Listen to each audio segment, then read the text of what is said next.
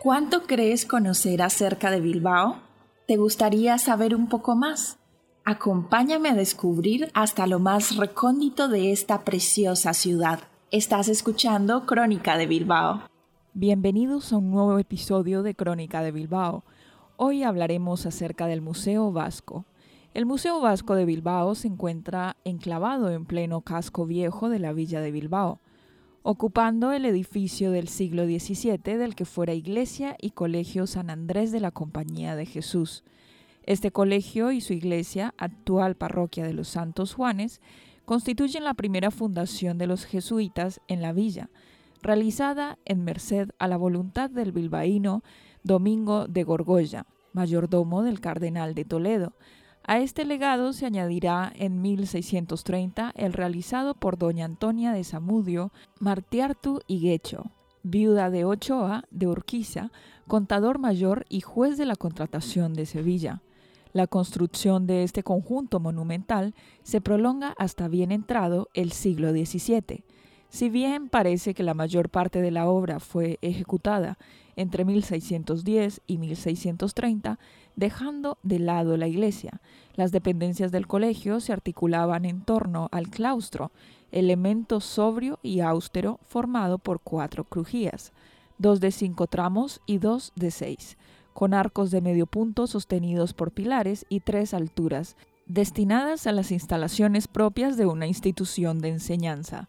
Establecidos los jesuitas en la nueva ubicación, se crean en el colegio las primeras cátedras de latinidad y doctrina cristiana, que irían progresivamente ampliándose hasta llegar al año 1764-1765, en que cuentan ya con cátedras de teología, moral, lógica, metafísica, física, latinidad y gramática. En el año 1767, a raíz de la orden de Carlos III, se produce la expulsión de los jesuitas de España, que quedan además desposeídos de todos sus bienes, los cuales pasan a disposición de la corona. Por real orden de 1769 y a petición del Ayuntamiento de Bilbao, en tanto patrono de las iglesias parroquiales de la villa, se autoriza el traslado de la parroquia de los Santos Juanes, entonces cita en Achurri y en estado ruinoso a la iglesia del colegio, hecho que se produce a finales del año 1770. Previamente a la ocupación fue sin embargo necesario separarla de las dependencias del colegio mediante un muro divisorio, que cerró las comunicaciones entre ambos edificios y que privó a la iglesia del claustro. Paralelamente y por real orden de aquel mismo año, en 1769, se destina parte del Colegio de Jesuitas a Escuela de Primeras Letras, Latinidad y Retórica, con aulas y habitaciones para maestros y pupilos. Durante un centenar de años, el edificio del actual museo y sus terrenos y jardines situados en la parte posterior fueron ocupados por la Santa Casa de Misericordia, dando asilo y refugio a pobres, enfermos, impedidos y huérfanos, a quienes se ocupaba e instruían el aprendizaje de ciertos oficios, panadería, manufacturas de hilado de lana y tejidos de cáñamo, entre los que destacó la alfarería que dio lugar a la creación de una fábrica de loza ordinaria y fina, de cuya producción conserva hoy el museo algunos destacados ejemplares. Con el desalojo de la Misericordia en el año 1872, el edificio principal del antiguo colegio se convirtió en sede de diversas instituciones públicas y en el año 1879 se crea e instala en él la Escuela de Artes y Oficios, donde permanecerá hasta el curso 1910-1911.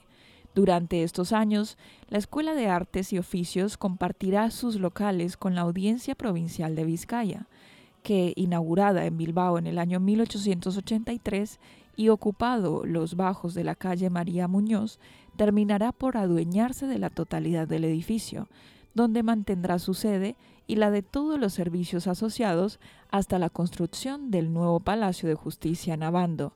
En el año 1914, el ayuntamiento autoriza la cesión del claustro para la instalación del proyectado Museo Arqueológico de Vizcaya, Comienza entonces un lento pero imparable proceso de recuperación para el museo del edificio que en su día constituyó el Colegio de San Andrés. Hasta aquí llegamos al final de este capítulo en el cual hemos aprendido un poco más acerca del Museo Vasco de Bilbao. No te pierdas un próximo episodio de Crónica de Bilbao.